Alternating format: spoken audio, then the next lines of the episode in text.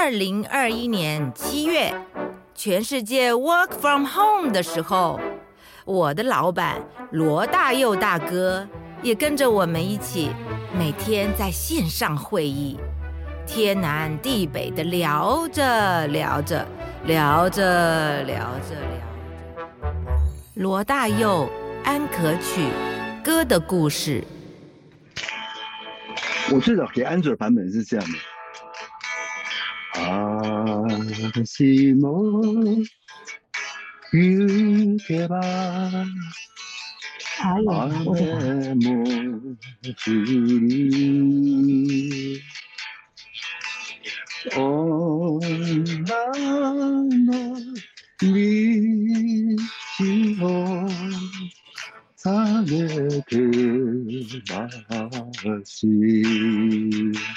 今天要讲一首日文歌哦。Coco 你萨吉瓦阿里哈，Coco 你萨吉瓦阿里，我记得这一啊、应该是在一九八八四八五年那个时候吧，我去日本，然后因为欧欧阳菲菲跟我们几个朋友嘛，那她老公也在，因为她老公很会唱歌，很会很会唱卡拉 OK，我们就去了一个 piano bar，这样，那大家就唱唱唱唱唱唱了很多歌，我突然想到小时候有这首歌《Coco 你萨吉瓦阿里》。我说：“哎，那个时候叫什么？他也忘记了。我们我打了一他打电话，他打了好几个电话去问。哎呀，Coco 你在就阿里，哦，这当然简单的翻译，这样就叫做幸福在这里啦。一直记着这首歌的原因，是我小时候，我爸爸我爸爸会唱，我妈妈会唱，那我大姑会唱，我二姑会唱，我三姑会唱，我四姑会唱，然后啊、然后我我大伯也会唱，然后其他的那个老一辈的，反正学过日语的这些。”这些长辈们全部都会唱这首歌。这首歌应该就是在日本战败以后啊，一九五零年代的时候开始，呃，在记录上面写是一九五六年，呃，那个大金美子，一九五六年发行的一首歌，这个在录音行业里面应该算是蛮早的。哦，大金梅子是出生在一九三八年嘛，那。我我要讲的就是，其实这些就都是第二次世界大战以后的开始，慢慢慢慢大家恢复正常生活，然后用 radio 开始，甚至连电视，因为日本好像已经有红白对抗赛了，呃，开始用对电视来抚慰人心的一种一种背景。一九三八年，假如我们记得没错的话，那前几天我们提到 Ringo Starr 嘛，啊，Andrew 提的 Ringo Starr，Beatles 那个 Ringo Starr 是一九四零年出生的，John Lennon 是一九四一年，Paul McCartney 一九四二年，一九三八年日本当然就在战战争当中。那你想想看，Beatles，Beatles 那些人四零年、四一年、四二年。那个时候也是正好是伦敦开始被轰炸，而且轰炸的蛮厉害的时候，这些人都出生在第二次世界大战的战火里面，那他们的成长的背景使他们慢慢慢慢在这种五零年、六零年代慢慢开始用这种音乐哈，就大战之后，大家其实需要一些平复人心的一些力量，来让人恢复正常生活。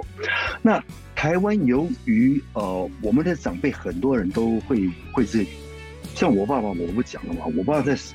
十五岁，他到新竹中学去念高中以前，他完全不知道这个世界上有一种语言叫闽南话哦。他就在他自己村子里面，他只会讲日语跟讲客家话，这样。所以那个时候是社会是封闭的，一直要等到慢慢慢开起来，然后大家知道说哦，原来世界是这个样子，然后大家才开始用音乐来沟通。我父母他们小小时候都是讲日语的。那这个歌，我觉得它旋律是非常非常好。它借着一个女人的一个一辈子的不幸啊，这些这些事情，然后对男人的依赖，个这个事情来讲。其实我想，我想提这首歌的的原因，就是想说，流行音乐里面最基本、最基本的本质，就是让人听了以后，你的心情会舒缓下来，你会得到一个比较宁静的夜晚，你会得到一个比较啊 peaceful 的一个一一个一一个 life。哦，因为我们生活里面，尤其在战后的五零年、六零年代，那个时候太少太少东西可以可以让我们觉得心情会安定的。那像这样的一首歌，它就有这样的力量在里面。我们这次录的时候，我我其实没有太多的学问要讲，我我我讲这首歌，其实比较重点是放在这是一首战后的歌曲。假如大家记得的话，这个？邓宇贤是一九三几年，大部分作品也都是一九三几年的嘛。我们昨天在讲黄志的歌曲，也都是三几年。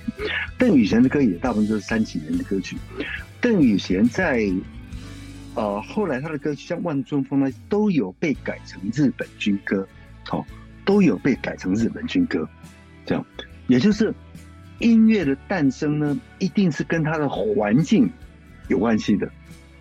战争真的会改变人类的精神状态，人类的产品。没有第二次世界大战就不会有电吉他嘛？这样好，战战争真的会改变人类的精神状态，然后促使他们发明一些东西去过一个战争以后的生以后的生活。好，他之前的歌曲是什么样？他之后的歌曲是什么样？我觉得在这里面，可能我们可以从音乐里面去找到人类的人类生活的一些轨迹。那歌词其实又是很一般啦，是是比较讲讲男女之间的爱情，女人是需要男生的依靠的这样的一个一种忠实的关系啦。其实主要还是那个旋律非常的美啦，还有大佑哥的那个音质，还有那个 Andrew 老师的那个编曲太棒了，那个整个气氛很好。Andrew 老师来补充一下，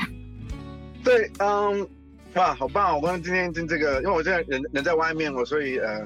，Andrew 的 Andrew 在 Tesla 里面是吧？对，我就是开会看会，刚好来不及回家，我就停在那个停车场跟大家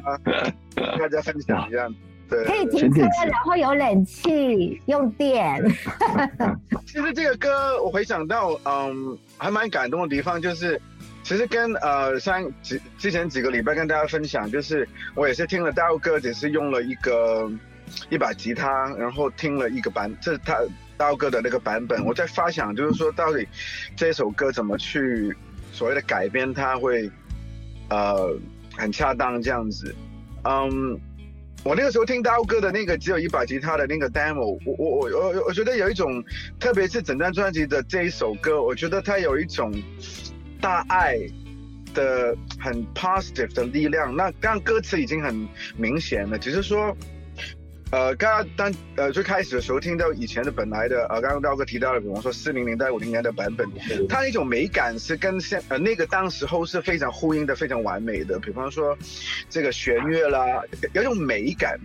但是呢，我发现美感美美已经有了，那那个力量，所以我就才想到，哎，